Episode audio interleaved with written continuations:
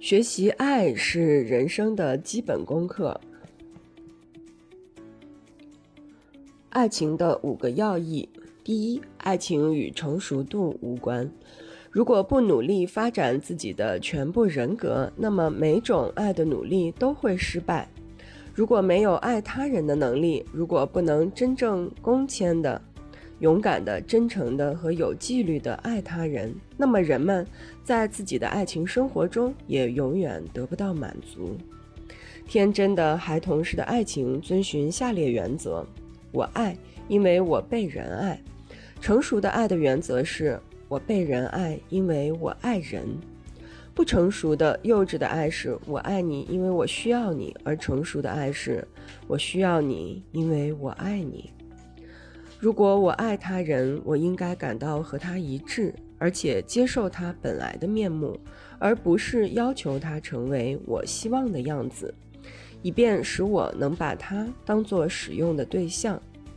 最重要的是学会学会一个人单独的待着，而且不看书、不听广播、不抽烟、不喝酒，又没有集中的能力表现在能不能单独的待着。而这种能力又是学会爱的一个条件。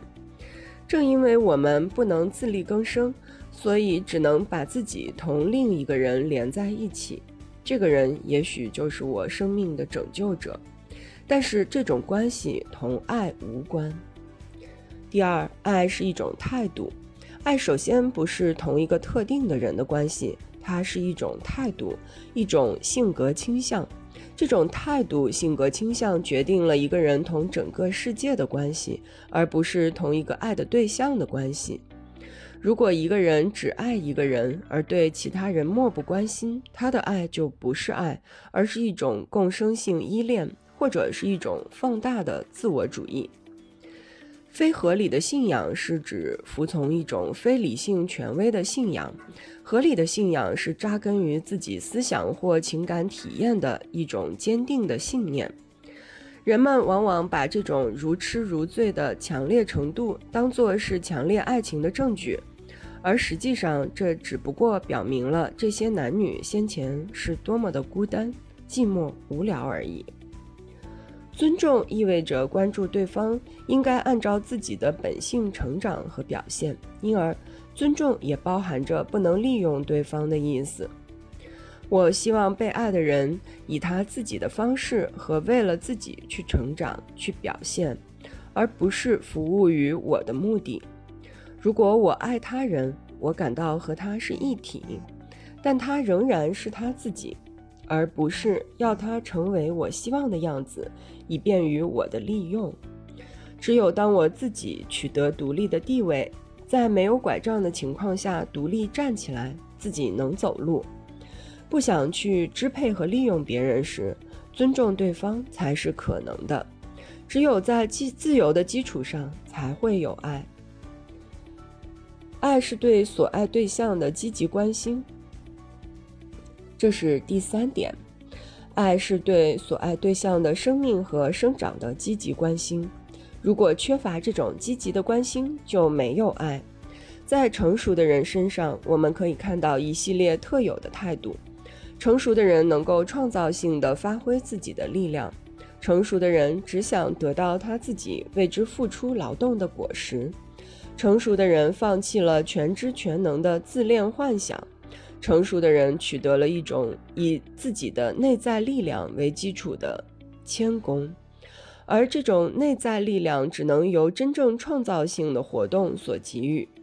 在性爱中，两个独立的人结合为一；在母爱中，过去是一体的两个人却分开了。母爱不仅应该容忍这一分离，而且还应该希望并支持这一分离。就是在这一阶段，母爱才成为一项艰巨的任务。母爱要求无私，贡献一切，除了被爱者的幸福以外，别无所求。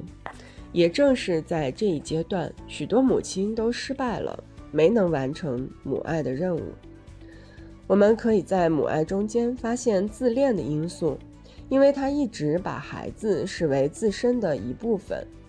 所以，母亲对孩子的爱和痴迷，可能是对自恋的一种满足。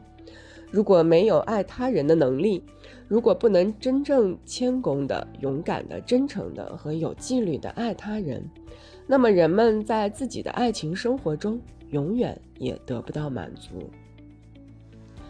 爱是一种主动性的活动，爱是一种主动性的活动，而不是一种被动性的情感。这是第四点，它是一种自足。一般来说，可以用“首先是一种给予，而不是索取”来描述爱的特征。爱别人与爱自己，并不是两者择一，不可兼得。恰恰相反，在一切有能力爱别人的人身上，我们恰恰能发现自爱的态度。爱在原则上说是无法将对象跟自己分别开来的。真正的爱是创造性的体现，包含了关怀、尊重、责任心和了解诸因素。爱不是一种被人推动的情感，而是积极的渴望被爱者的发展和幸福。这种追求的基础是人自爱的能力。责任就其真正的意义来说，是一个完全自愿的行为。责任是我对另一个生命表达出来或尚未表达出来的需要的响应。负责任就意味着有能力并准备对这些需求予以响应。通过努力换回的爱，往往会使人生疑。这种爱往往会使人痛苦地感到，我之所以被人爱，是因为我使对方快乐，而不是出于我自己的意愿。归根结底，我不是被人爱，而是被人需要而已。第五，爱是给予而不是接受，爱主要是给予而不是接受，给予比接受更快乐，并不是因为它是一种被剥夺。而是因为在给予的行为中表示了我生命的存在，正是在给予的行为中，我体验到我的力量、我的财富、我的能力。我们现在假定就是人，而人对世界的关系是一种人的关系，那么你就只能用爱来交换爱，只能用信任来交换信任，等等。如果你想得到艺术的享受，那你就必须是一个有艺术修养的人。如果你想感化别人，那你就必须是一个实际上能鼓舞和推动别人前进的人。你对人和对自然界的一切关系，都必须是你的现实的个人生活的与你的意志的对象相符合的特定表现。如果你在恋爱，但没有引起对方的爱，也就是说，如果你的爱作为爱，没有使对方产生相应的爱；如果你作为恋爱者，通过你的生命表现没有使你成为被爱的人，那么你的爱就是无力的，就是不幸。你必须花时间确定对方是你真正需要的人，因为爱与信仰本质上是一样的，它不是一种与人的成熟程度度无关，只需要投入身心的感情。不只包括感性元素，同样也需要理性元素。除了与生俱来的部分，还要体会、学习、领悟、练习、揣摩。先评估自己是否有爱人的能力，才有资格谈爱。能进行客观思考的能力就是理智，以理智为基础的感情是谦恭。我们只有摆脱了童年时代妄图得到全知全能的幻想，才有客观性和运用自己的理智。